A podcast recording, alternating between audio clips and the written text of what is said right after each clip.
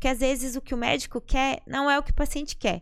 Então, hoje mesmo o paciente foi no consultório e falou: Olha, eu fui no médico e ele me falou que queria fazer isso, isso. Mas eu não quero, eu quero manter o meu olho. Ela tem um olharzinho mais asiático hum. e ela queria continuar asiática. Ela não queria ocidentalizar, que a gente fala, né? Quer deixar o olhar mais amplo. Falei, não, a gente muda a pálpebra quando o paciente quer. Se ele quer continuar tendo o olhar que ele tem, a gente também sabe fazer a cirurgia para te manter com o teu olhar que tu tens, né? Tem que alinhar a expectativa. Hoje nós estamos recebendo aqui a doutora Paula Cassini, ela que é médica oftalmologista e especialista em blefaroplastia. Talvez você não saiba o que é isso, mas a gente vai descobrir no papo de hoje. Doutora Paula, seja muito bem-vinda. Obrigada, gente. Adorei ser convidada para participar desse podcast. Eu gosto muito do jeito que vocês conversam e, e puxam os papos. Achei tudo muito bacana no podcast de vocês. Obrigada por ter me convidado. Estou bem feliz. Que legal, que legal. Muito bom te receber por aqui. A gente sempre pergunta de onde que a pessoa veio, né? É, você é de Floripa, não, né? Então, não. Vocês é. vão perceber logo Pelo meu ar. É. Pois é, eu vi, sobrou, eu vi que deu uma aquela escorregadinha. É, eu já tô um pouco modificada no meu mineirês, mas eu sou mineira de Belo Horizonte. E eu uhum. tô aqui em Floripa. Eu comecei a vir pra cá tem mais ou menos uns sete anos. E eu fiz minha transição tem um pouco menos de cinco anos que eu mudei pra cá de verdade. Daí eu me apaixonei e acabei vindo para cá. Me apaixonei por duas coisas, pela uhum. ilha e pelo meu marido, né? que foi quem me trouxe para cá. Legal. Eu eu conheci ele tem sete anos, então, e daí a gente estava num congresso de oftalmologia aqui no centro de convenções, e ele se aproximou, eu falei, gente, é, não vou me interessar por um menino que está a 1.200 quilômetros de mim, mas uhum. ele foi persistente. e quando eu vi, eu já estava aqui. Então, acabei mudando para é cá. É, exato. É, mas foi muito bacana. E eu, eu não conhecia a ilha, conheci há sete anos atrás. Nesse congresso? Nesse congresso. E adorei, fiz um tour por aqui, fiquei aqui sete dias. E achei incrível, nossa, fiquei maravilhada com o Santinho, uhum. enfim, adorei. E mas nunca me imaginei morando aqui. Já Sim. trabalhava lá, já estava na oftalmologia, começando a pegar um pezinho assim, querendo constituir, né, assim, sociedades e na época. E mas ele, ele me chamou, eu comecei a vir, gostei das pessoas, gostei do lugar e quando eu vi, eu tive que fazer a opção. Falei, uhum. não, vou, vou me enveredar pela ilha. Legal. E daí eu vim parar aqui. Estudasse lá, então? Estudei. Eu fiz minha formação em medicina na UFMG. Daí, depois que eu acabei medicina, eu fui para para aeronáutica. Eu fiquei um ano na aeronáutica. Que massa. É, eu, eu servi, eu sempre quis. Eu falei, nossa, eu acho que eu vou ser militar. Aí meu pai falava, não, filha, não é uma boa ideia, assim, acho que não é seu perfil. Daí eu falei, não, eu quero. E daí eu fui para aeronáutica e daí eu realmente vi que não era o meu perfil. Mas foi bem interessante esse ano, principalmente o treinamento. Que a gente fez um treinamento, daí fiquei no Rio e tive todo o regime militar, tinha que acordar bem cedinho, tá com o cabelo bem puxado no coque, vestida de, de farda. farda. É. E, e daí fiz esse treinamento todo. No final fui pra selva, me deram um coelho para carregar. Nossa. E no final fizeram o coelho ali para ser alimentação. Eu era vegetariana já, já tinha uns 20 anos, é, 15 anos na época. E daí eu não queria entregar o coelho na claro. hora, né? Mas acabei entregando e fiz esse. Eh, foram três dias que a gente fez, quase três. E foi um perrengue, assim. Aí deu pra ver que não era muito meu estilo ficar. Mas não chegasse a trabalhar, então. Na... Trabalhei. Fiquei um ano servindo uhum. como. Porque eu ainda queria fazer a residência, né? Mas eu queria ter essa experiência de trabalho como médica e uhum. ver se realmente a área que eu queria era a oftalmologia. Então, mas tem, tem o treinamento e tem, tem a atividade. Isso. E... Tu faz um treinamento militar.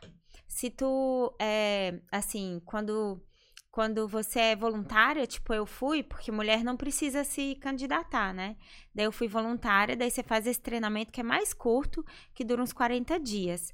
Daí no final você tem o treinamento na, teoricamente era selva, né? A gente foi ali no Rio de Janeiro, numa zona que era mata, né? Daí não tem banheiro, é acampamento, tu não pode dormir, faz esquema de sentinela. E eu não peguei tanto o, o ritmo. Daí, quando eu fui fazer o sentinela, eu falei, nossa, mas aqui tá muito escuro. Acho que eu vou pegar uma vela. Daí eu peguei uma vela junto com o meu colega de sentinela, e daí chegou o coronel, e eu tava com uma vela. E aí, o que, que você tá fazendo, Paulo, com essa vela? Eu falei, é, 124 era o meu nome, né? Eles chamam pelo número Sim. que tá na tua testa. 124, o que, que é essa vela? Ô, senhor, tá muito escuro, coronel. Mas sentinela com uma vela, daí eu. O, Meu ini- o Deus. inimigo vai te ver. Aí eu falei, acho que eu não peguei o espírito. Aham. Mas foi bem legal. Daí depois eu fui para Barbacena, interior de Minas Gerais, e fiquei morando lá, trabalhando como médica, né, geral. E daí lá eu tive a oportunidade de acompanhar uma oftalmologista e ver o que que era o dia a dia da oftalmologia, né, que eu ainda não tinha muita ideia. Falava, não, mas vou ficar fazendo óculos todo dia.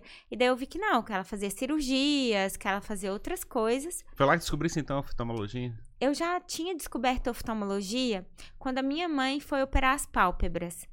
É, um ano antes de eu me formar, assim, minha irmã resolveu se casar.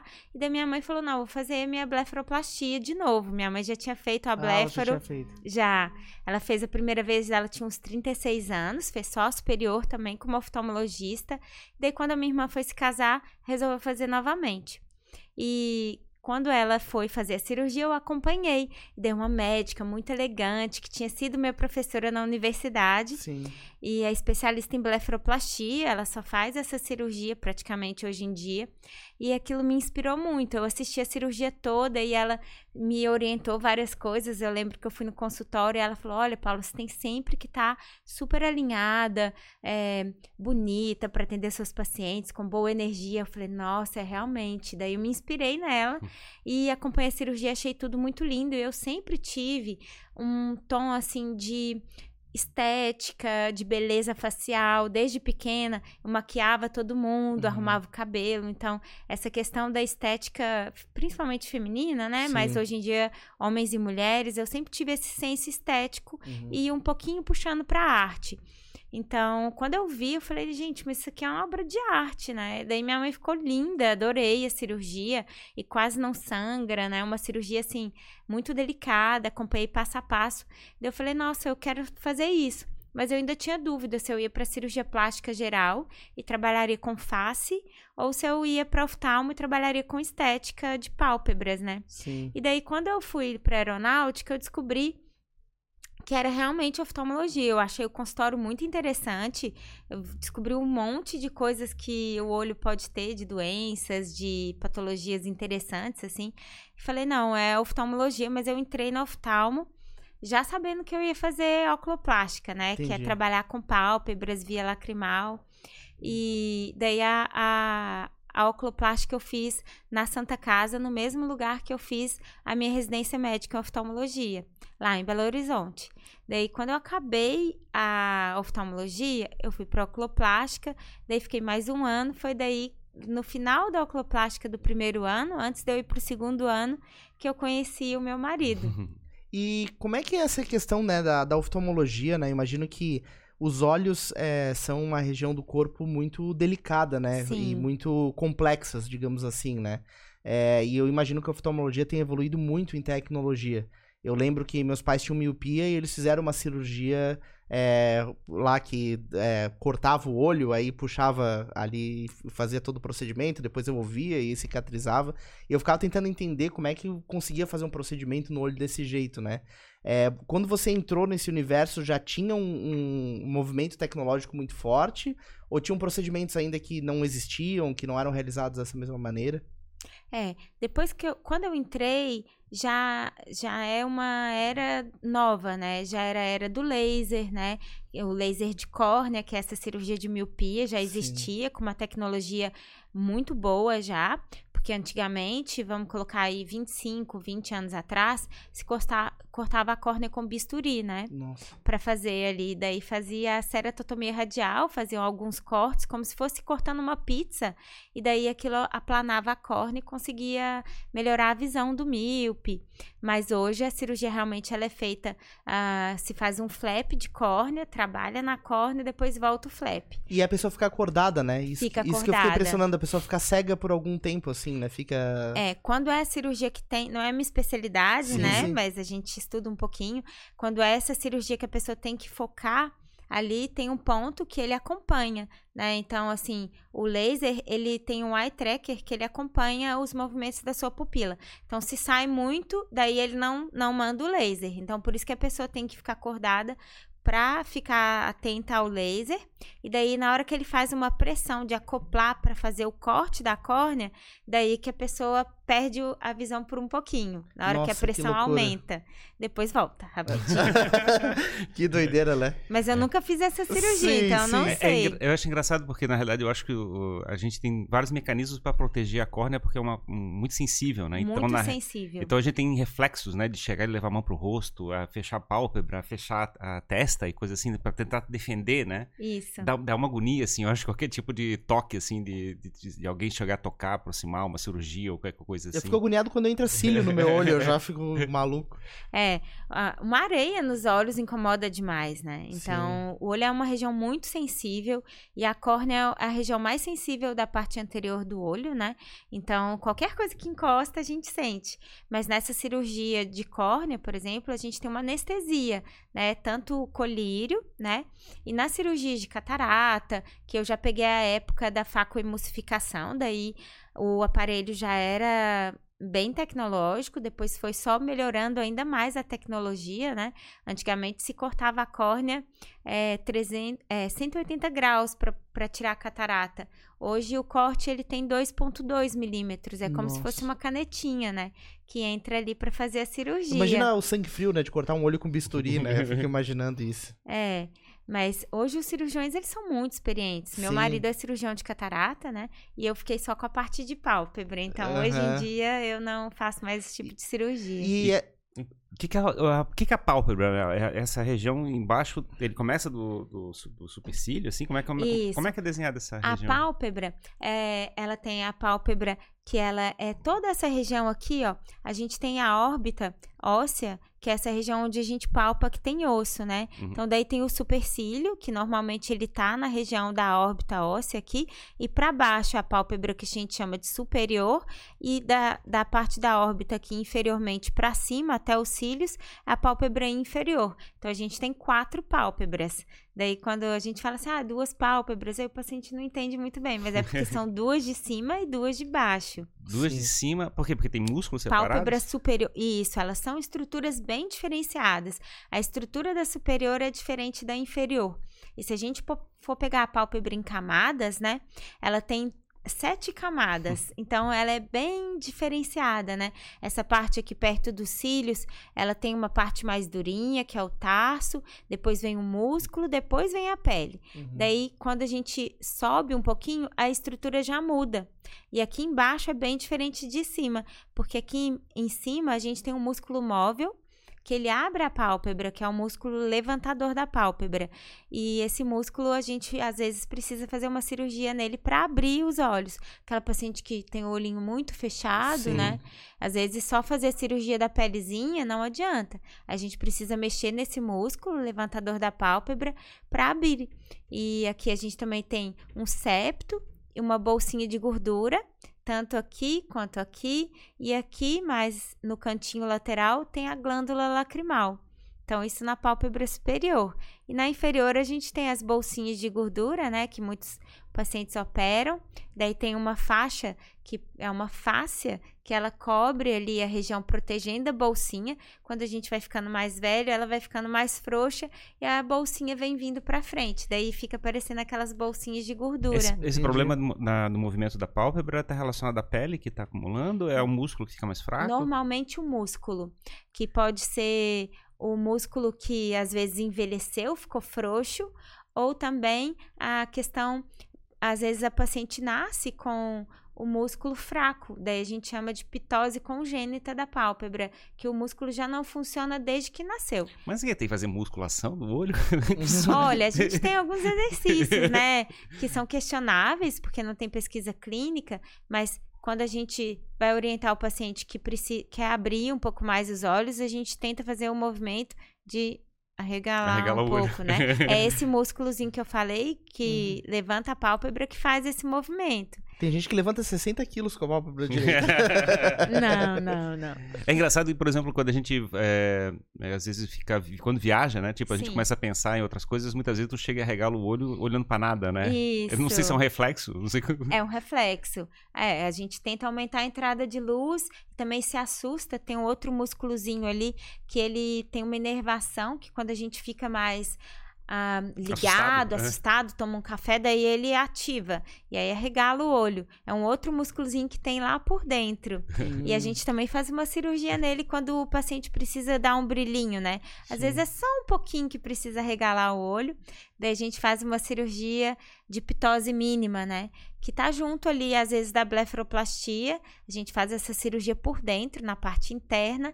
E daí a gente consegue abrir o olhinho de 1 a 2 milímetros. De onde que vem blefaroplastia? Ble, blefaro? A blefaro são as pálpebras. É uma expressão latina ou coisa assim? Que, que, que será que é isso? Isso, vem do latim. É do latim? A plastia, né, A da, plastia, da é. cirurgia e a blefaro de pálpebras. Então, a blefaroplastia é quando a gente vai fazer a cirurgia para mudar um pouquinho a estrutura palpebral. Antigamente, a gente falava, definia a blefaroplastia como, ah, é remoção de pele bolsa de gordura. Hoje a gente já sabe que é um procedimento um pouco mais estruturado, né?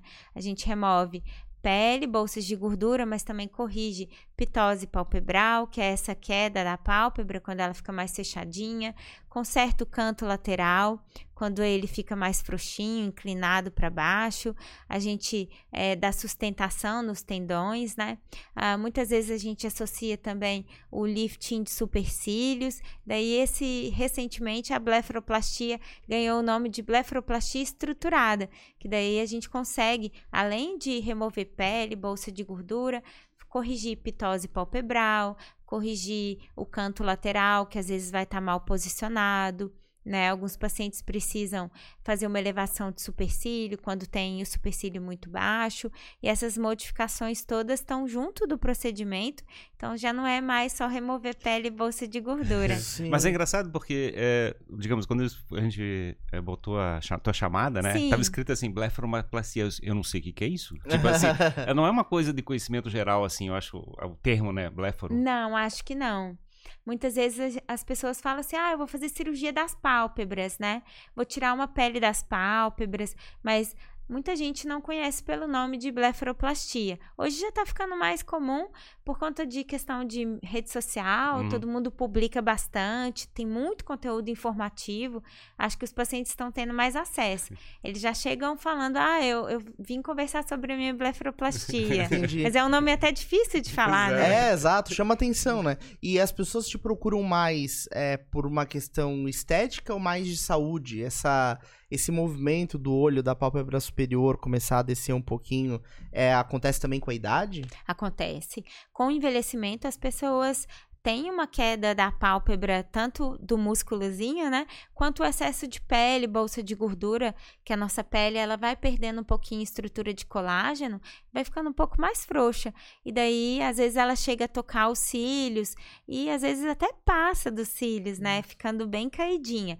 Mas antigamente, no início, quando eu estava no meu fellow ou ah, até na Santa Casa, né, estudando oftalmologia, os pacientes chegavam muito por questões patológicas, né? A, a pálpebra já caiu muito e durante o estudo a gente fazia várias outras coisas, tumores que afetam a região de pálpebra por conta do sol, ah, enfim, outras coisas. Hoje, como eu já assim, desde o início eu tive muito essa busca por aprimoramento estético, aprimoramento cirúrgico. Daí as pessoas foram me conhecendo por esse senso estético.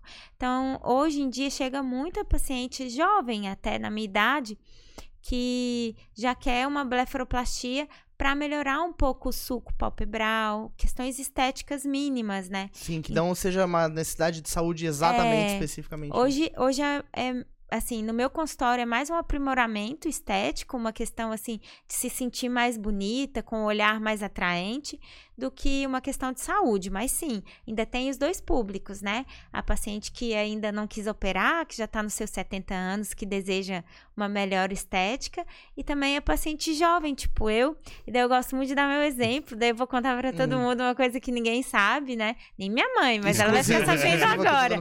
É, eu mesma já fiz a minha blefaroplastia, tem três anos, eu operei com minha professora em São Paulo uma pessoa que eu admiro muito.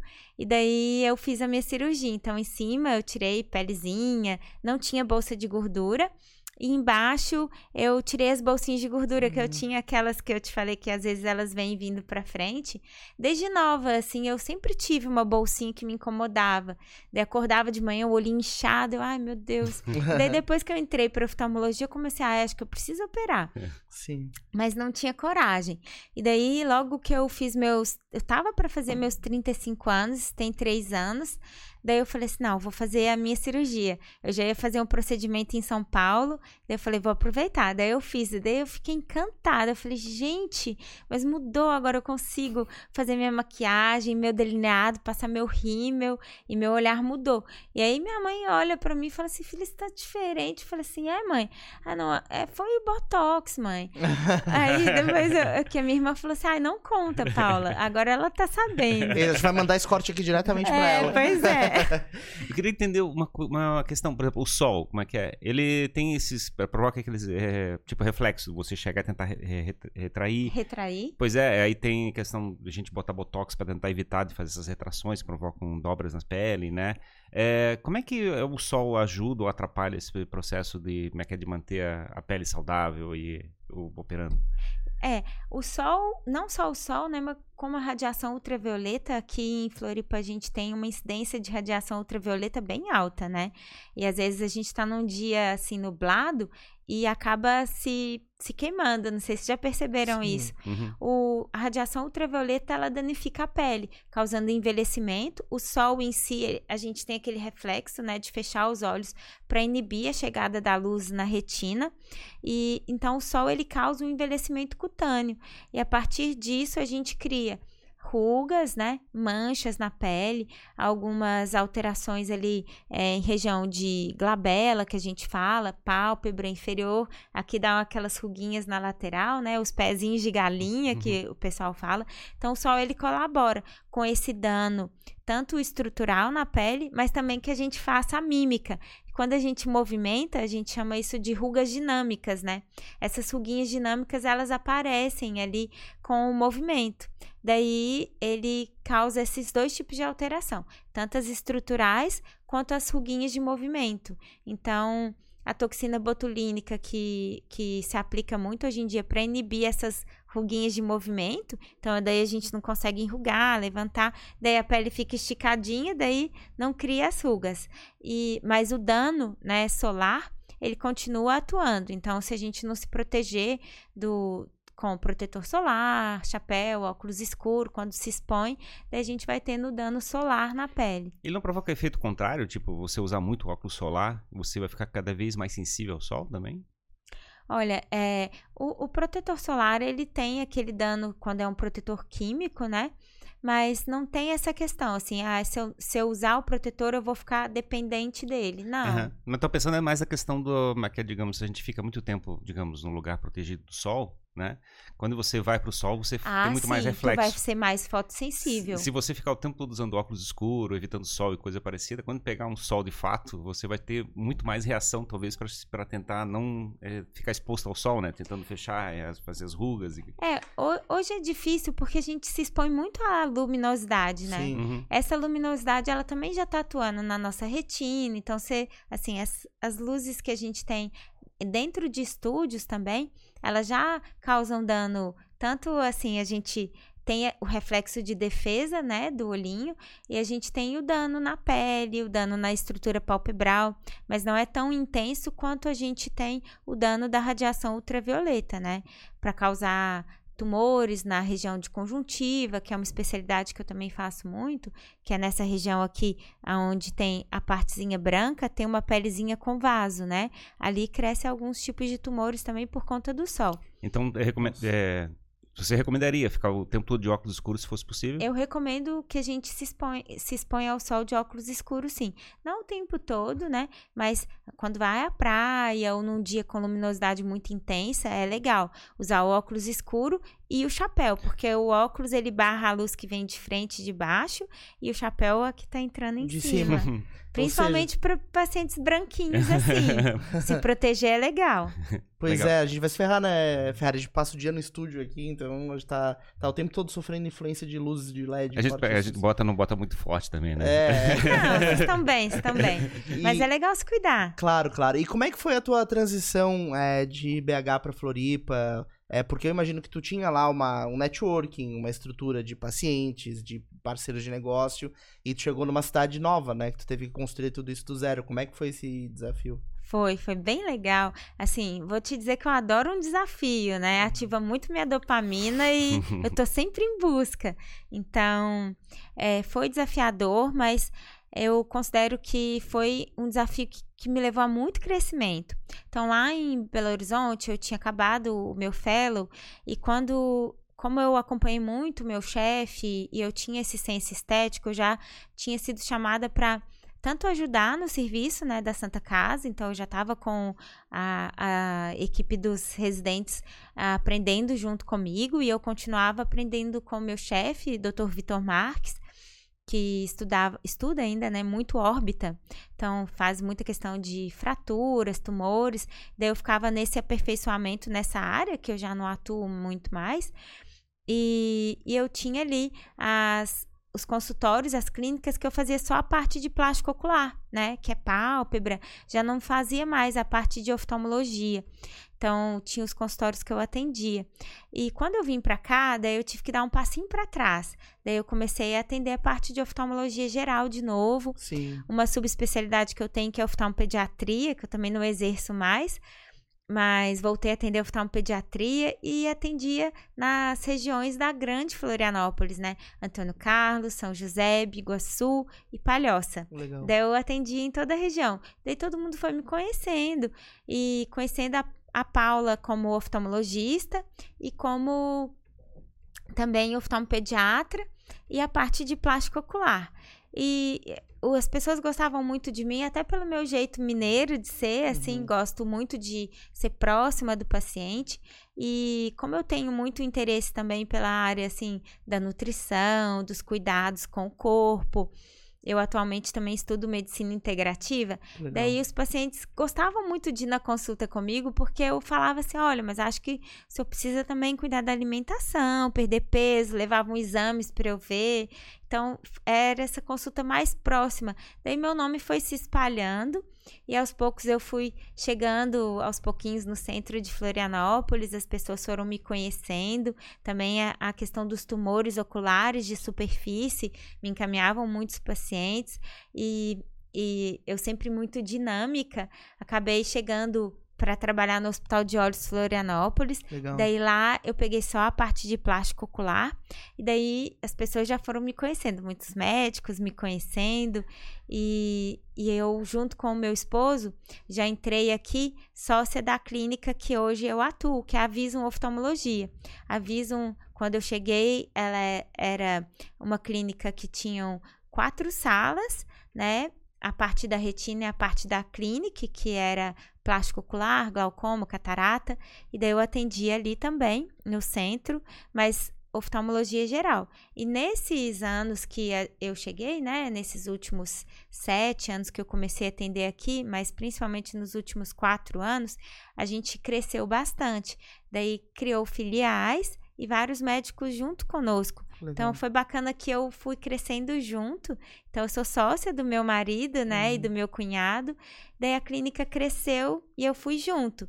Daí as pessoas começaram a me conhecer mais pela questão estética palpebral e principalmente pela blefaroplastia. E no final eu já não dei conta mais de estar em Biguaçu, Antônio Carlos, São José, apesar de gostar muito de todo o pessoal do interior, tenho um carinho imenso, e acabei centralizando aqui. Então foi muito interessante para mim esse processo todo de me chegar de novo no ponto que eu estava, né? Uhum. Sete anos atrás, quando eu comecei a fazer a transição. E hoje voltar. Fazer pro, uma reinventa fazer reinventar, né? Isso. Eu me reinventei e voltei pro, assim, não pro ponto que eu tava, considero que hoje eu já evoluí bastante, né? E com técnicas novas, adicionando laser, a cola tecidual, que é uma tecnologia que eu também utilizo nas minhas cirurgias. Então, hoje eu já cheguei nesse ponto é, que foi o ponto quando eu tava lá de só atender pacientes procurando plástico ocular. Deixa, deixa, eu perguntar, como é que é o mercado de, como é que é a tecnologia, as especializações, os conhecimentos médicos da região, da região lá de Belo Horizonte e região aqui de Florianópolis, como é que tá, acho que tá o um negócio, tá, tá, evoluído nos dois lugares, assim? Sim, hoje em dia é evoluído nos dois lugares. Antigamente tinha uma questão assim, nossa, é, Belo Horizonte tem um, um, um centro de oftalmologia que é muito avançado, mas hoje as pessoas se formam nos locais, né, por exemplo, eu, eu tive pós-graduação em São Paulo também, né? Com o pessoal da Unifesp, acompanhei pessoas de Ribeirão Preto, acompanhei o Dr. Moschbacher em Porto Alegre para aprender mais. Então a gente vai, busca o conhecimento e, vo e volta para cá. Então eu acredito que hoje a gente já tem tecnologia é, espalhada, né? Tem pessoas muito boas em todas as regiões. Então, hoje, BH e, e aqui São Paulo tem o mesmo perfil de tecnologias, principalmente para a área da oftalmologia. As pessoas se empenham bastante em aprender e trazer tecnologias novas. Então, hoje na oftalmologia a gente já tem a possibilidade de operar sem usar o microscópio, né, para cirurgia de catarata. Você coloca um óculos 3D e tu opera olhando a TV, né, em vez de olhar o microscópio. É um robô? Um, um robô. É. Interessante, Sim. né? Já chegou aqui. Claro. E a medicina tem muitas especialidades, assim, né? E aí você pega a oftalmologia e dentro da oftalmologia tem a blefaroplastia.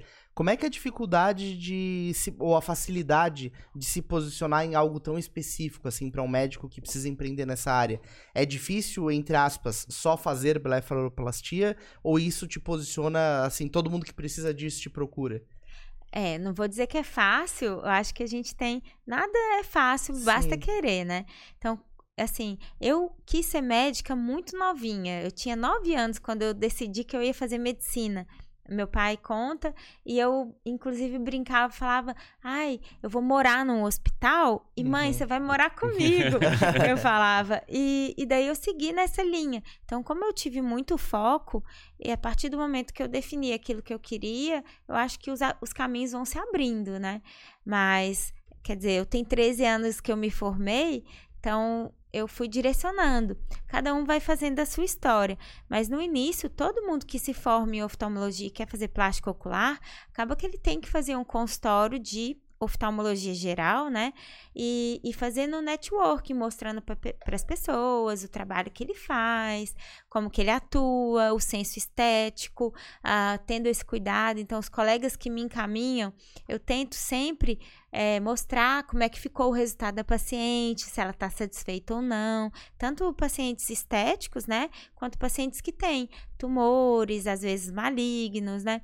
E essa questão de ter esse cuidado acaba que as pessoas se interessam por mandar para você, porque sabem que você acolhe, que você cuida e que você dá um, um feedback, né? Olha, Sim. eu tô te mandando aquela paciente muito querida que ela ficou bem satisfeita com o resultado, então todo mundo acha isso interessante. Eu acho que isso acaba alimentando o interesse dos médicos de fazer esse networking contigo, assim, Sim. de te mandar um caso e tu mandar de volta paciente feliz, já operou a pálpebra e agora vai dar o segmento oftalmológico, né? Claro. Mas todo mundo tem que fazer esse trabalho de formiguinha e, e mostrar também para os pacientes como é o seu trabalho, como que você se posiciona, como que você estuda, as tecnologias que você tem ao seu favor, isso tudo vai te gerando assim confiança, né? Hoje o paciente ele tem muitas opções no mercado, né?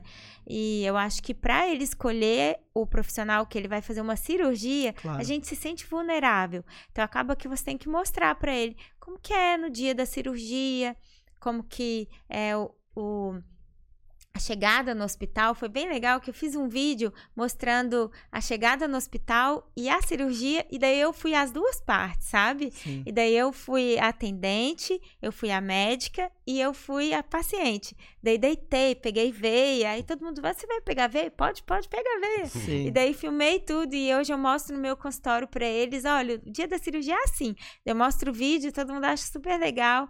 Eu como a paciente, inclusive coloquei uns curativinhos na minha pálpebra coloquei gelinho e tal. E daí isso vai gerando no paciente uma segurança de saber que o procedimento é seguro, que tem toda uma equipe.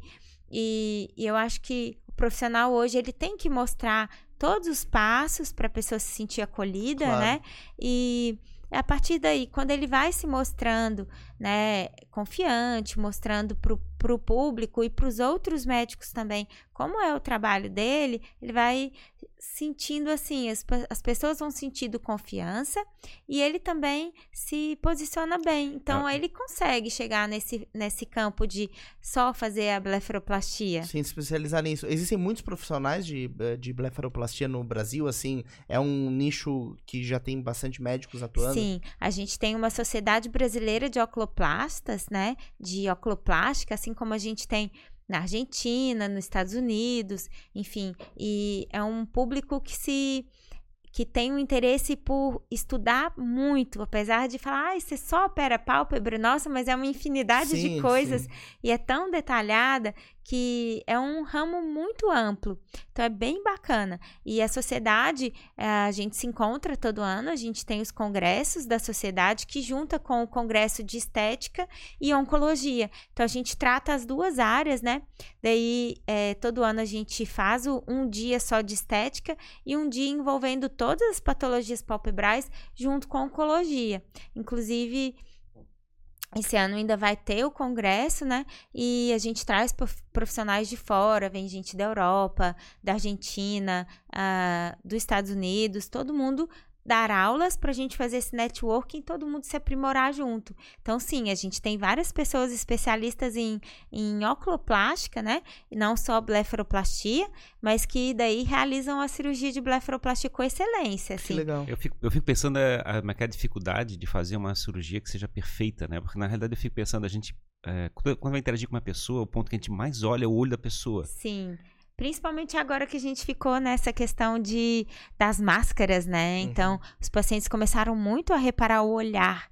Então, o olhar das pessoas ficou virou o foco. Né? Uhum. As pessoas, ah, eu tenho um incômodo aqui, mas realmente o que mais me incomoda são as pálpebras. Então, a blefaroplastia entrou em evidência na pandemia por essa questão do olhar, né? Uhum. Quando a gente olha a face de uma pessoa, 70% do tempo a gente está focando o olhar. Sim. Então a gente teve um, uma pesquisa que mostrou isso, que você normalmente está direcionado para o olhar.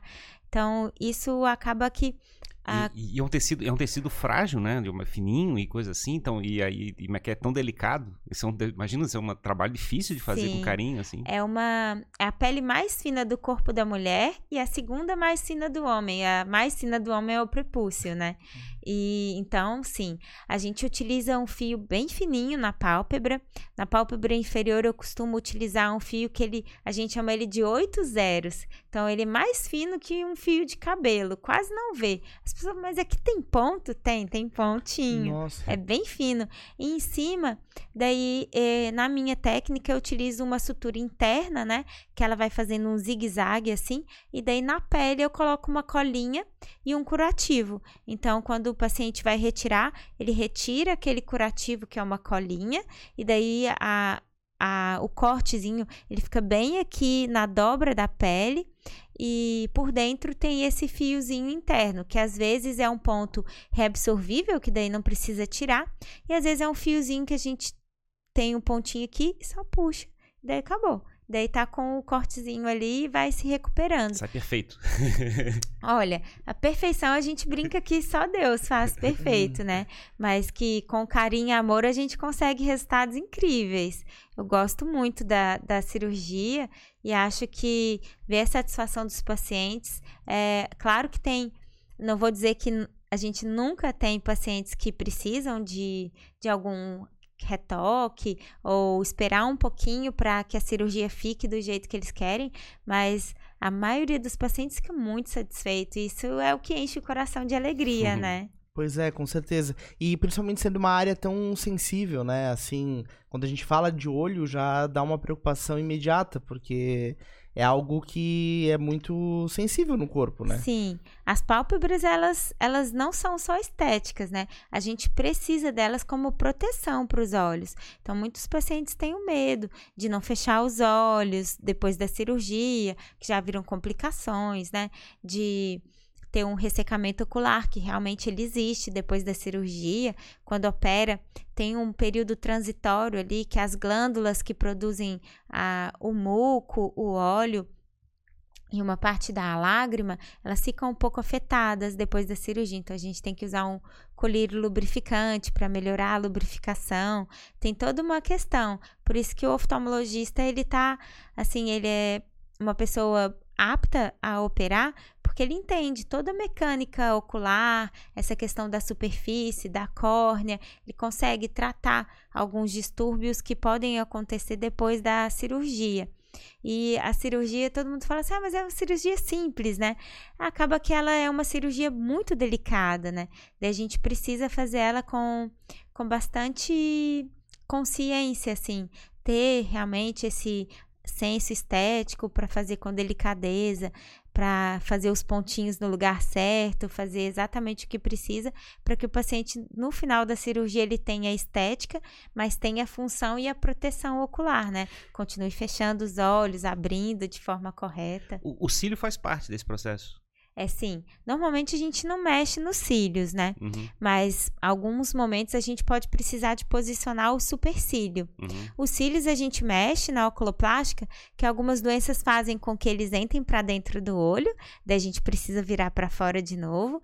E principalmente os pacientes que usam colírios de glaucoma, tem um colírio específico que é a prostaglandina, que faz os cílios crescerem aonde eles não devem. Algumas mulheres até usam para estimular a crescer É um adubo de cílios. é um adubo de cílios, mas ele é meio perigoso, que às vezes os cílios ele cresce, mas não cresce no lugar certo, cresce para dentro, encostando. Então imagina, se cai um cíliozinho dentro do olho já nos incomoda bastante, imagina toda hora um cílio crescido aqui, tu pisca e ele tá aqui. Nossa, é terrível. O cílio é, é é, digamos, para estética feminina, mas que é, é muito trabalhado, né? Tipo, Sim. ou seja, para pintar, ou para fazer, ou para aumentar o a quantidade. É, isso, isso normalmente não é feito em intervenção, então, assim, não- o pessoal não tenta fazer esteticamente alguma mexida. Na cirurgia, raramente a gente precisa fazer quando a gente tem uma queda, né, dos cílios, ele não tá tão para cima, ele cai assim ou fica mais retificado, a gente chama isso de pitose de cílios na pálpebra superior.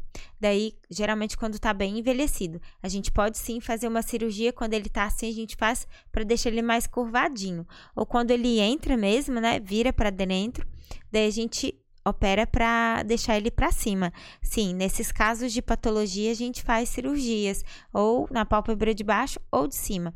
Agora, quando coloca os cílios, essa questão de, de colocar os cílios fio a fio, Extensão de cílios. extensão de cílios, daí já é com geralmente a pessoa que faz o design de cílios, né? Já não é a gente da oftalmologia.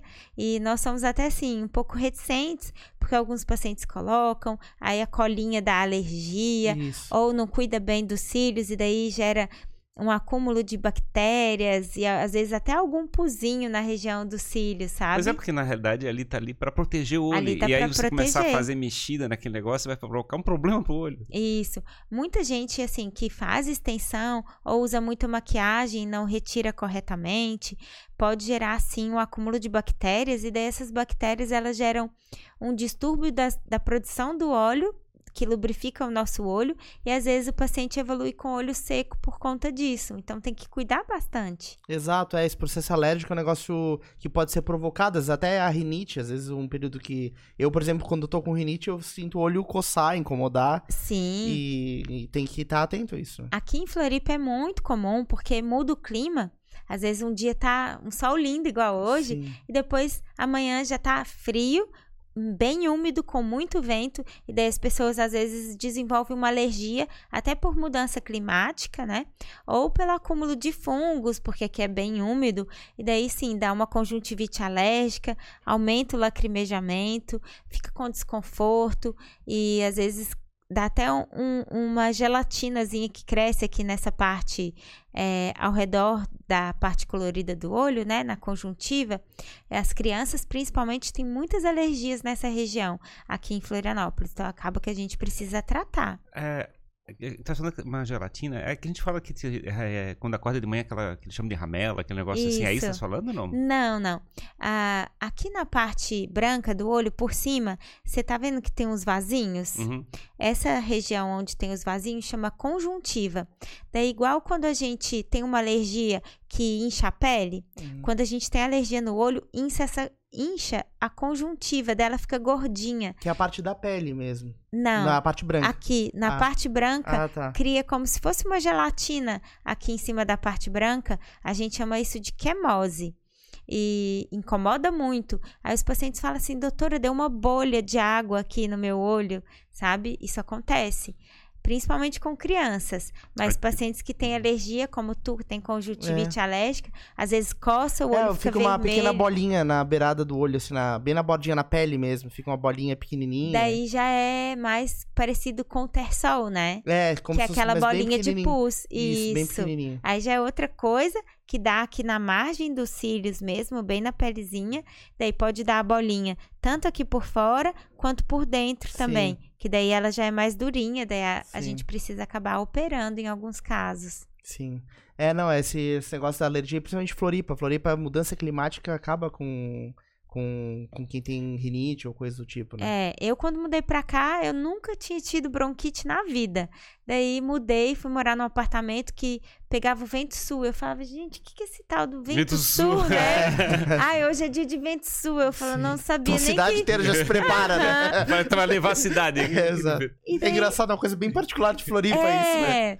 Vai entrar o vento sul. Vai entrar o vento sul. Eu falava, gente, que vento sul é esse? Mas enfim, aí o, o o meu apartamento era prumada sul, né? Então ele era muito úmido, mofava tudo. Sim. Mofava o guarda-roupa, o quarto. A então, maresia também, fica grudento, janela, esse tipo de coisa. É. E eu acabei ficando com bronquite tive que usar bombinha e tudo. Aí a gente falou, não, vamos mudar de apartamento. Daí mudamos, melhorou. O, vento sul até que ele é mais seco, né? É, até dá uma, uma quer deixar o ambiente um pouquinho mais agradável no sentido de, de umidade. É que eles né? falam que quando é pro sul não pega tanto sol. Uhum. E daí o sol gera mais esses acúmulos de Sim. ácaro, né? E fica mais escurinho, daí eles adoram. Então fica bem mofado, acaba dando alergia. Uhum. Tenho... Aqui é um desafio, cara, esse negócio do. É onde pega sol, não pega sol, quando pega é. vento, não pega vento, não sei o quê. A gente tem que estar preparado para qualquer um, clima. pega outro. e também essa ventania, né? Levanta um monte de poeira, coisa do chão, fica loucura. Eu, quando tem vento, eu vou de olho fechado daqui até o carro, pra não, não entrar na dor. É verdade. Eu achei engraçado que fizesse um comentário sobre a questão da é medicina integrativa. Isso. Como é que está relacionado esse teu, o teu trabalho, esse, esse assunto? Então, eu, eu hoje, desde quando eu era novinha, eu vou contar um pouquinho da minha história, que eu ainda não contei. Então, eu era uma criança que acabei ficando gordinha com 9 anos. E daí eu falei assim: não, não quero ficar gordinha né? Meu irmão já tinha ficado gordinho, já tinha emagrecido, e eu já queria ser médica, então eu já queria me cuidar. E acabei começando a fazer dieta, né? E mudando o estilo de vida ali com 9 anos. E acabei me interessando muito pela questão do, do estilo de vida, da alimentação.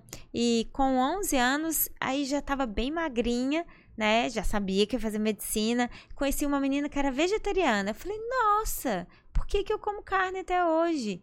Eu vou parar de comer carne. Minha mãe ficou louca. Sim. Com 9 anos eu já não queria mais comer carne vermelha, parei. E daí com 11 para 12 eu já não queria comer carne mais. E daí comecei a ser vegetariana e buscar um pouco mais sobre essa questão de atividade física. Comecei a correr, fazer ginástica, é, ir para academia. Então já comecei a me interessar muito por essa parte e sempre achei que isso tinha muito a ver com saúde né? Então, ao longo da minha vida toda. Daí depois eu comecei a fazer yoga, né? Me enveredei por esse lado aí da, dessas práticas. de yoga e ao longo da faculdade eu continuei perpetuando isso. Teve um período ali com os dos meus 15 anos que eu vivenciei um período assim, é, acho que todo mundo tem uma fase, mas eu tive essa fase bem depressiva, sabe? Com 15 uhum. anos. E acabei precisando recorrer a remédios, psiquiatra, psicólogo. E daí fui conhecendo toda essa área. E eu tive muitas alergias intestinais.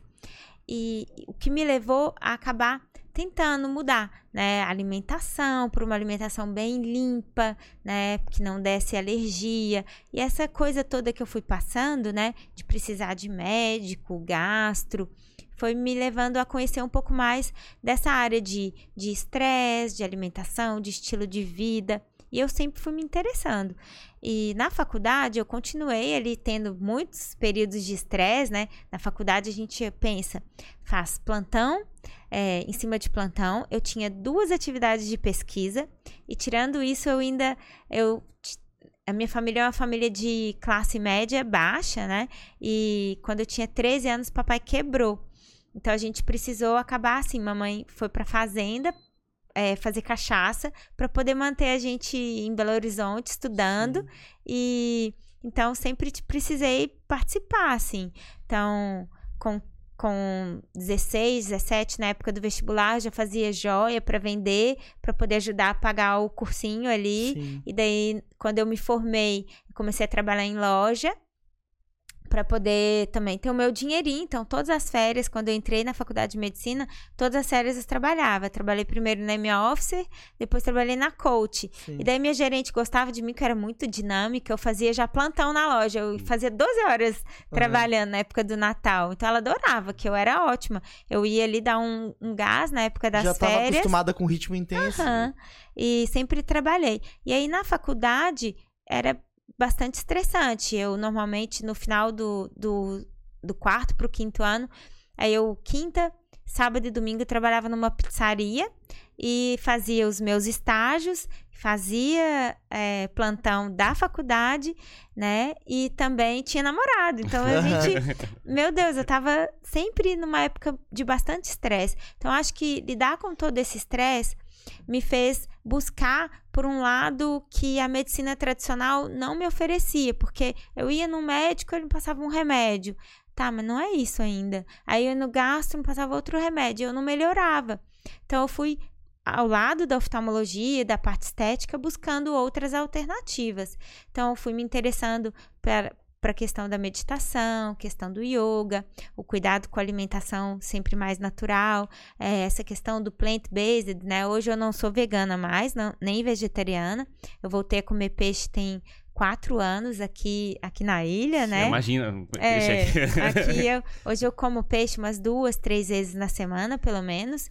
E essa questão toda me fez olhar para o indivíduo de uma forma integral. Então, há uns cinco anos eu já queria entrar para medicina integrativa, que é uma medicina que ela, todo mundo fala assim, ah, mas é uma medicina holística. Não, ela engloba o lado holístico, mas ela junta a medicina convencional, né, que é a medicina que usa remédios, que utiliza ah, fármacos, que, que faz cirurgia, e agrega isso, ela integra, né, os tratamentos complementares, como é, meditação, yoga, os tratamentos com acupuntura, é, o, a aromaterapia a, e as coisas holísticas também, né? Que mexem com energia, o reiki, barra de axis, é, microfisioterapia, teta healing, um monte de coisas que a gente tem aí, que aqui na ilha é, é, bem difuso, né?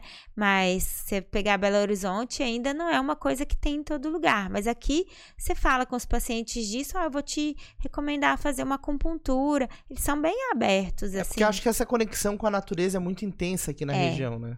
E, e aqui as pessoas, elas buscam é, métodos complementares, né? Não que elas não vão querer fazer nunca uma cirurgia ou tomar um remédio, mas elas querem ir um pouco além.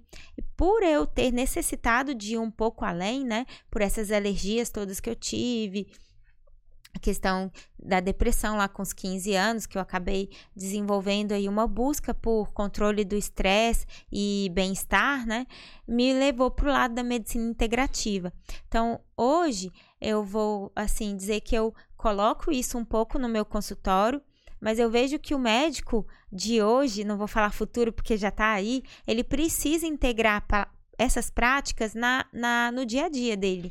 Historicamente, pelo jeito, a medicina ficou cada vez focando é, mais numa, na, na disciplina Isso. bem específica que a pessoa está trabalhando e não olhando para o resto do Isso. corpo da pessoa. É, mas eu acho que isso é, assim, nada contra, né, a medicina tradicional, eu acho que ela é super eficiente, né, que a gente fala de medicina ocidental, porque aqui no ocidente é bem assim, né, tu tem um problema no olho, tu procura o oftalmo, mas ele não vai te olhar na parte dos seus exames, não vai fazer nada disso, nada contra, eu acho super resolutivo, mas eu vejo que alguns pacientes, eles buscam um pouco a mais, e até na minha cirurgia, né, na blefaroplastia, eu sinto que se o paciente ele for acolhido, né, e tiver um tratamento nutricional junto com uma suplementação de, de alguns nutrientes que ele precisa, né?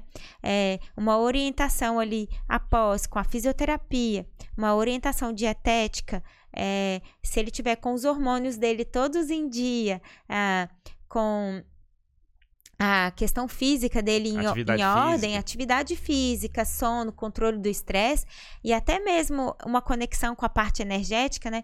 Porque se você for para uma cirurgia com medo, é, um, é uma energia muito baixa. Claro. Daí é, a chance da sua cirurgia dar errado é maior. Você entra naquela frequência. Isso. Daí, é, o sistema de, como é que é, imunológico já fica mais baixo. Fica baixo, a pessoa já tem uma chance dela ficar triste no pós-operatório, que é uma fase que tu fica ali mais sensível, tem que né? recuperar, né? Vai tem que ter recuperar. uma intervenção, no, no, no, uma cirurgia vai ter uma intervenção no corpo, o corpo vai reagir, tem que reagir. É, é. daí eu, eu, até hoje, teve uma paciente que chegou no consultório e falou assim, ah, eu quero muito operar, mas eu tô com medo. Eu falei, não, então vamos superar esse medo. Primeiro primeira coisa que a gente operar. tem que fazer antes de operar, tu tem que estar tá segura, porque quanto mais tu entra para uma cirurgia alinhada, falando assim, não, eu confio na minha médica, eu tô alinhada, eu sei que eu quero aquele resultado e quanto mais tu imaginar, né, para ti o resultado que tu quer, maior a chance de eu ser um veículo para te proporcionar aquilo. As né? pessoas acabam deixando de lado essa visão da frequência vibracional, né? Do que tu consome de conteúdo, de notícia, é, como tu se predispõe a lidar com as situações de vida. Teve até um experimento que foi feito com a água, né? Eu, Sim, é, a pesquisa de Massuru Emoto, né? Exato, né? Ele colocou lá vários é, recipientes com água em ambientes diferentes, é, sofrendo influência de sentimentos. Isso. E as moléculas de água tomaram formas diferentes. E isso não é, não é nada que a gente está inventando, né? Isso é física né? Física quântica. As pesquisas da dupla frenda, elas mostram. Então, isso interfere muito. Daí, eu tenho meu ritualzinho, né? Que eu me preparo para ir para as minhas cirurgias, peço permissão para entrar naquele campo daquela pessoa e, e, conseguir fazer o melhor trabalho que eu possa, né? Porque depende de mim, mas também depende daquele ser que está ali, claro. operando comigo. Então, acho que isso é, é muito complementar, né? E, e eu tento levar isso um pouco para os meus pacientes, né? Essa visão de, de, mais integrativa, em geral, tem muitos profissionais que caminham nessa direção, mas depois como se fosse uma quase uma especialização depois da, da disciplina que ele, ele trabalhou, né? Isso. É, então, hoje eu estudo medicina integrativa no Einstein, né? Eu faço uma pós-graduação com eles, que pega todas essas áreas que eu, que eu citei, né? A gente estuda uma por uma, não para saber fazer todas, é para saber indicar né, para poder direcionar. A medicina integrativa hoje ela é muito difundida entre os pacientes oncológicos e daí já conseguiram comprovar mesmo. Tem yoga lá no ambulatório de, de medicina integrativa oncológica do Einstein, tem acupuntura, tem trabalhos energéticos, tem todo esse trabalho integrativo, né? E eu faço grupo aqui em Florianópolis de um grupo de mulheres que trabalha com medicina do estilo de vida. Então, eu não sei se vocês conhecem a Fernanda Banhausen. Sim. Daí ela tem, ela criou o grupo cedo, que é serotonina, endorfina, dopamina e ocitocina. Daí eu tô junto com elas e a gente é, divulga para as pessoas, né? Como que uh, você mesmo pode ter a sua farmácia da mente, né? Então, de manhã eu tenho meu ritualzinho, tomo meu banho frio, já ativo minha dopamina. Sim. De noite eu tomo meu banhozinho quente, coloco minha aromaterapia, ativo a minha ocitocina, brinco com meus cachorrinhos. Então, a gente tenta levar para as pessoas formas simples e práticas de colocar realmente o seu corpo para produzir aquilo que tu precisas, né? Então, uh, brincar com dar um abraço, né? Tem a medicina do abraço ali, ficar oito segundos abraçadinho já vai despertar aquela ocitocina e tem momentos de relembrar momentos positivos, né? Igual eu fui chamada para fazer o podcast, já comecei a lembrar eu pequenininha lá falando com a minha mãe, me ativou demais, fiquei muito claro. feliz, né? Minha serotonina ficou assim, a Disparou. mil. Muito bacana. Então, nesse grupo, eu consigo colocar um pouquinho em prática a parte que eu estudo da medicina integrativa, junto com o estilo de vida, né? Que daí a gente tem os pilares, que é o sono, alimentação, exercício físico, controle do estresse, controle de tóxicos, né? Que daí entra mídias sociais, entra cigarro, açúcar. álcool, açúcar também, né? Então tem essa questão toda e a gente integra isso tudo. Então, apesar de eu ter um, uma medicina que ela é focada em resultado, né, que eu trabalho com cirurgia, eu, eu sempre vejo meu paciente como um todo. Então, é nessa linha que eu trabalho a medicina integrativa. Eu não vejo que daqui a pouco os pacientes vão estar me procurando só para fazer uma blefaroplastia com laser, né?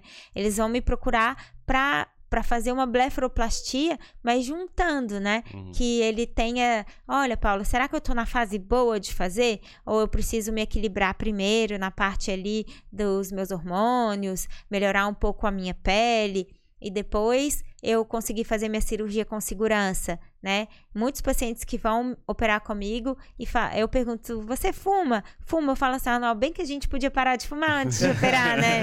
Eu brinco bastante. E daí quando volto, eu falo assim: "Já parou de fumar?" Sim. Aí ainda não.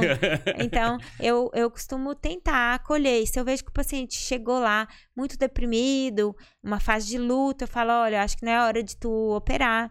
Né? Eu tenho um primo aqui que é psiquiatra que eu trouxe para cá, que eu estimulei uhum. muito a vir, né? Na verdade, a esposa veio, faz acupuntura e ele é psiquiatra.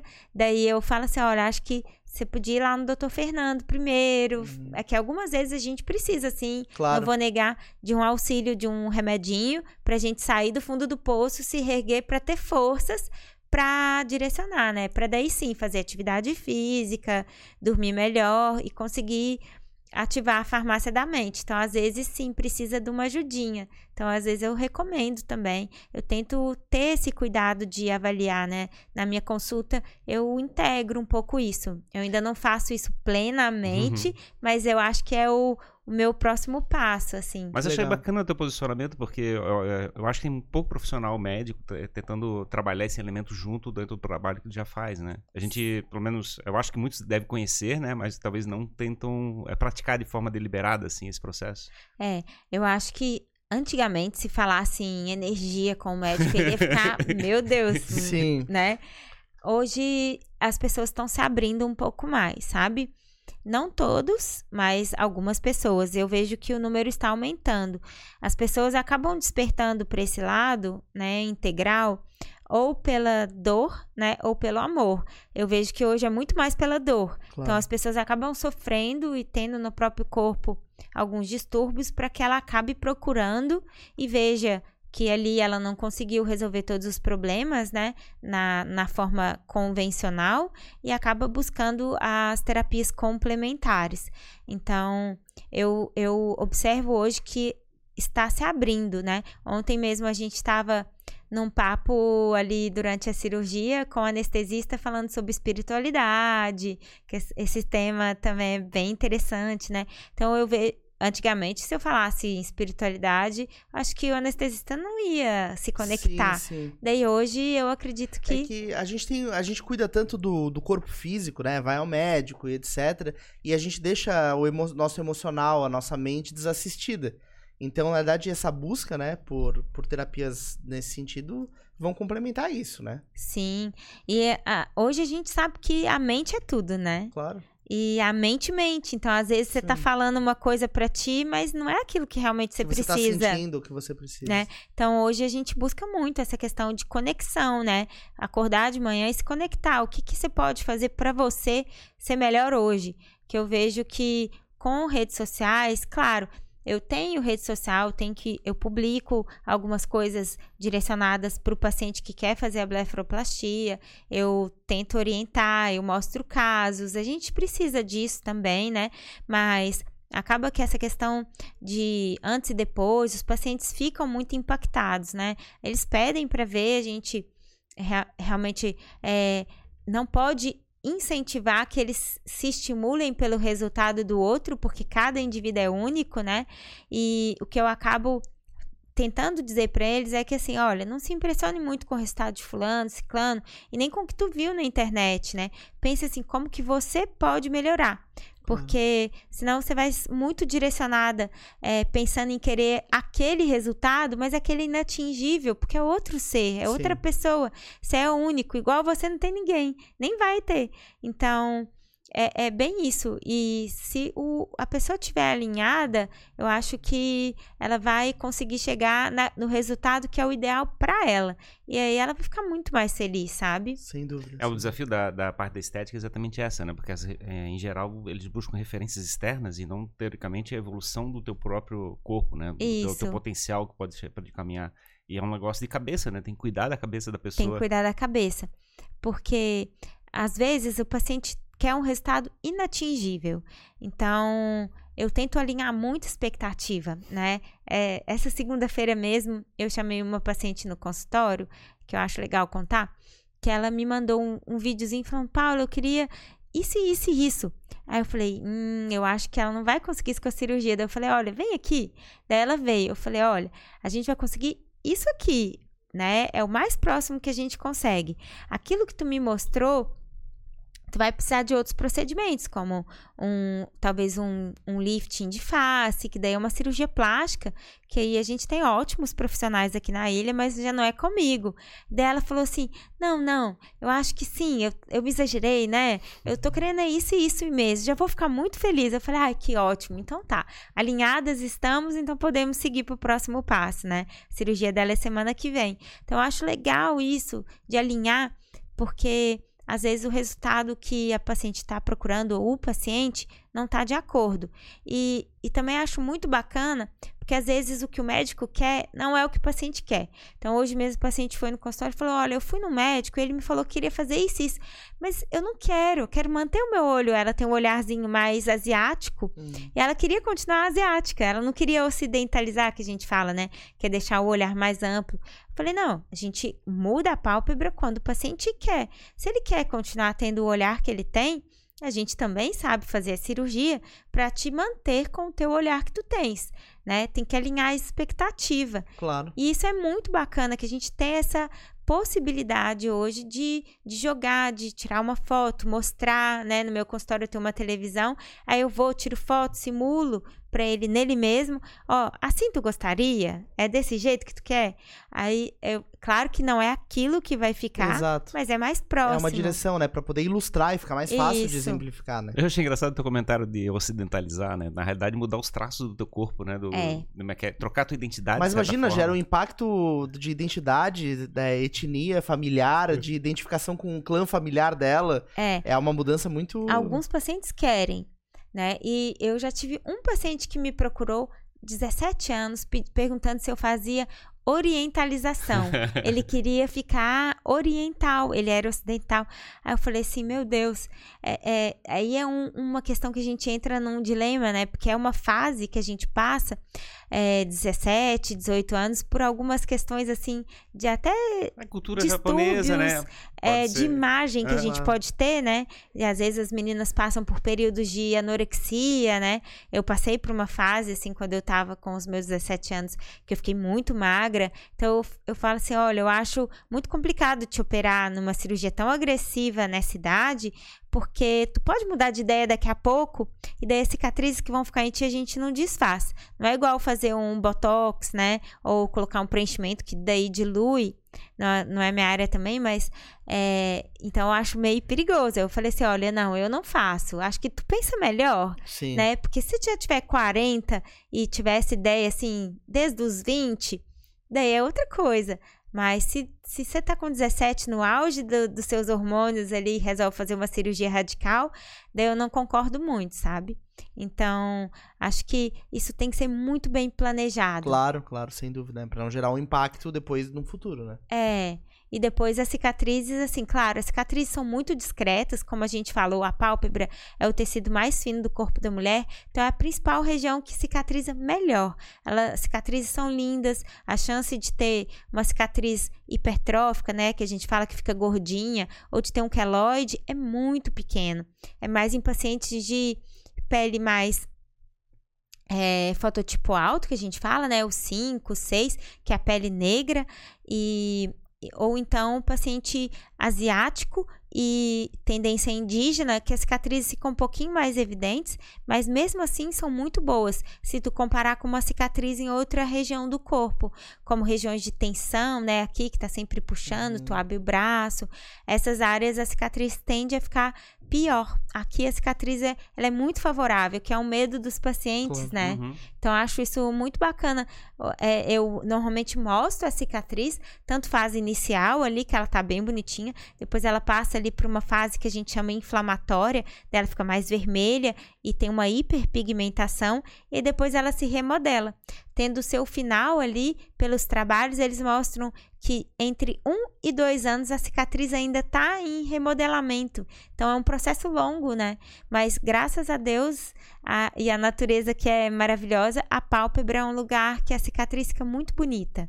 É uma Sim. cicatriz muito estética. Eu acho que o próprio corpo, né, na verdade, ele tenta fazer isso, né, considerando que é um, um dos elementos mais importantes da interação humana, né, É. olhar o olho das pessoas, ele deve, assim, esse, esse, esse lado precisa Esse cuidar lado. muito bem, né? É verdade. O, o olho é um órgão muito privilegiado, né? É uma estrutura muito nobre. E a gente tem estruturas muito delicadas na retina, é, tanto o cristalino, né, que a gente troca ali ele por uma lente na cirurgia de catarata, são coisas muito delicadas e a gente tem procedimentos hoje muito avançados, né?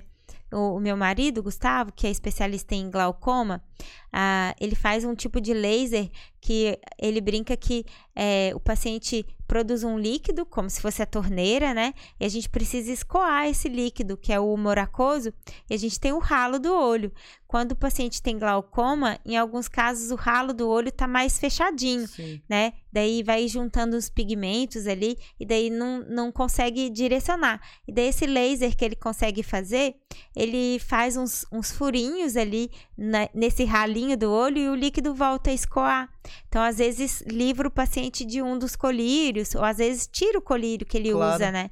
Então, a tecnologia, pensa, tu fazer um laserzinho ali que o paciente vai estar sentado, como se ele estivesse tirando uma foto, e tu aumenta os furinhos do ralo do olho, e daí ele já não precisa mais usar colírio. Meu pai mesmo fez, tem dois meses ele fez esse procedimento. O papai tem glaucoma, Sim. e teve que fazer esse procedimento e foi super nota 10, assim. Ele usava três colírios, hoje ele usa um só, com bem menos efeito colateral. Então foi bem eficiente. Então é uma medicina muito avançada. O olho é um órgão Uhum. muito privilegiado. E uma mudança de vida, né, proporcionada pro paciente. né? É, muda muito, porque quanto mais colírio tu coloca, mais triste ele fica pelas pesquisas e menor a chance de adesão. Porque daí ele fala, nossa, agora eu tenho que colocar outro colírio. Eles não Sim. gostam muito. E alguns pacientes mais idosos têm até dificuldade de colocar colírio no próprio olho. Claro. Então precisa da filha, da esposa, pingar o colírio no olho, sabe? E os colírios têm um custo alto, então perder uma gotinha vale Sim, ouro, sabe? Vale ouro, vale ouro. É isso aí. Legal. Muito massa. E você É. produz bastante conteúdo pra, pra redes sociais? Eu vi ali que teu Instagram tá sempre cheio de novidades. É, eu, eu gosto, eu gosto muito, acho que isso me aproxima muito dos meus pacientes. Eu produzo alguns vídeos mais interativos, no qual eu tô na clínica, depois tô no centro cirúrgico, depois eu tô fazendo yoga, tô fazendo ginástica, eu produzo algumas coisas assim, e alguns conteúdos que eu mostro dia a dia é, do consultório, mostro ali um caso interessante, eu respondo uma dúvida, falo um mito ou verdade do paciente. Eu gosto de fazer isso. Isso te conecta bastante. Me conecta muito. E eu acho que a gente tem que estar tá junto do paciente, né? Hoje em dia o médico tem que ser um blogueirinho também, né? Não tem como fugir. É, hoje até postei um vídeo bem brincando, assim, do Fox Eye. Achei sim, sim. bem bacana, porque eu vi é, uma música que tem as músicas que entram, né? De, as trends. As trends. E daí eu acho bacana me conectar, que eles acham engraçado também, se conectam. E, e, vejo que isso é uma forma legal da gente se aproximar. E nós da clínica Visum, a gente agora tem uma reunião mensal científica, né? Daí eu propus, olha, por que, que a gente não abre essa reunião agora para o Instagram? Que daí os pacientes quiserem, eles vão ver ali como é que funciona a nossa reunião científica e os médicos do Brasil todo podem assistir os nossos casos, que a gente tem muitas tecnologias na clínica, tanto para estudo de retina, estudo de oncologia, tratamento a laser, né? E daí todo mundo pode participar. O, o Eduardo, que é um dos sócios, fundador da nossa clínica, ele é muito estudioso na área de retina e oncologia.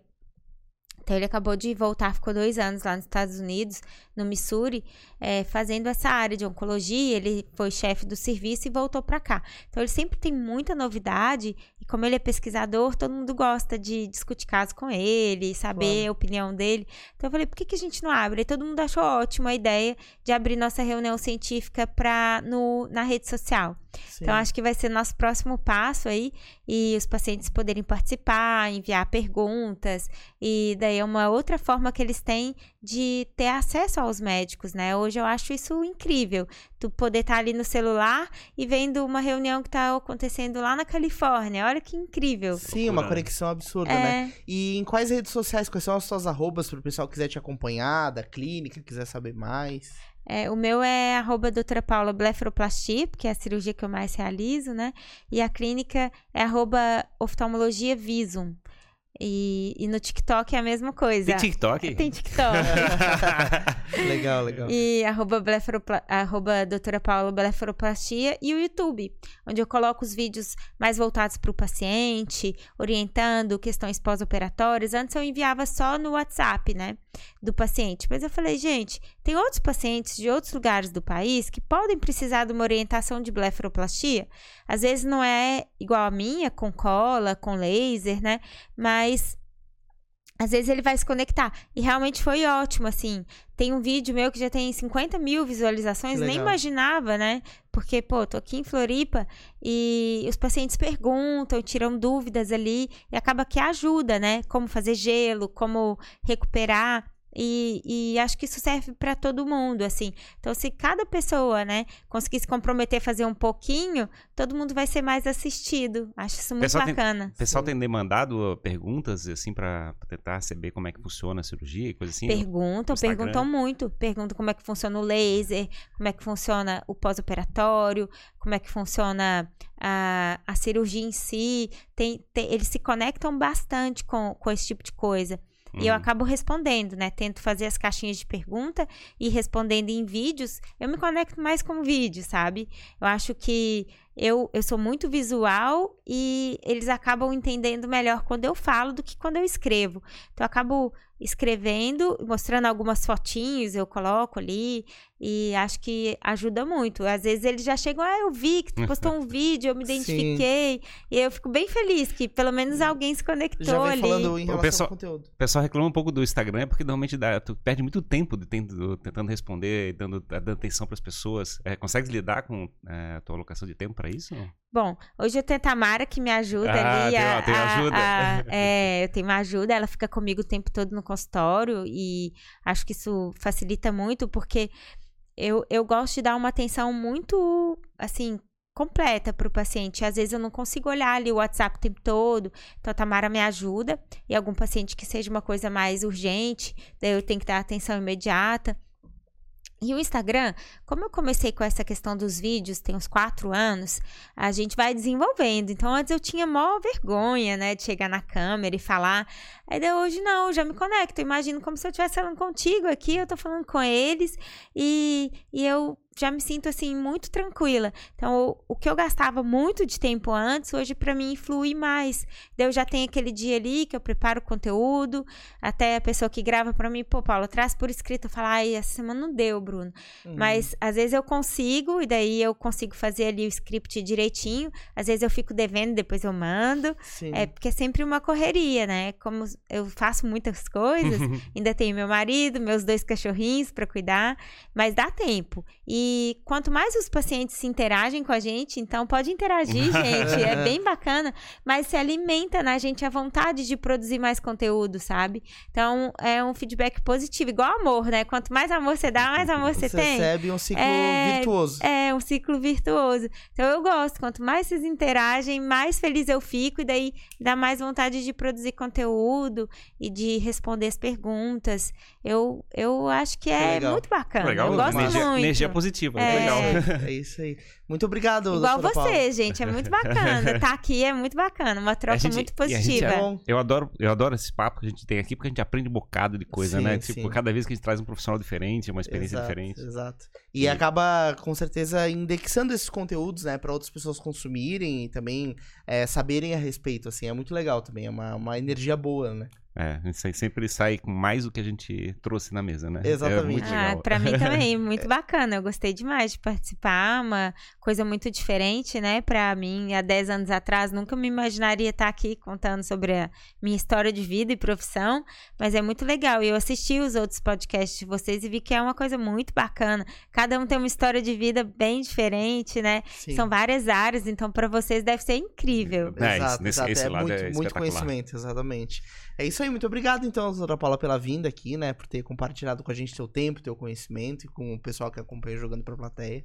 Obrigada a você, gente. Foi muito bom. Quem pôde assistir, quem vai assistir depois, foi muito bacana. Espero ter ajudado um pouquinho e inspirado algumas pessoas que possam querer fazer medicina, que possam querer fazer oftalmologia, trabalhar com blefaroplastia. Esse é, uma, esse é um ponto interessante, porque eu fico pensando, tipo assim, quem, quem, será que a gente conseguiu influenciar numa conversa desse tipo, assim, que chegou, de repente, fez uma decisão de vida porque a gente falou um assunto num podcast? Ajuda muito.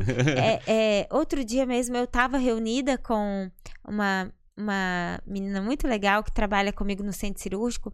Daí eu contei para ela um pouco da minha história de vida, assim, que não foi fácil, né? Trabalhei em muitas coisas, né, durante e tal. E e daí ela falou: Não, Paula, eu nunca imaginava que tu tivesse passado por isso tudo. Porque às vezes elas me olham assim, hoje, médica, trabalhando, tendo, né, fazendo cirurgia, não sei o quê. Nunca imagina como é que foi lá atrás, uhum, né? Claro. Então eu acho que se estimula muito, até dá mais força para quem quer estudar. É, hoje é, é difícil ainda entrar no curso de medicina, são várias etapas que você tem que fazer.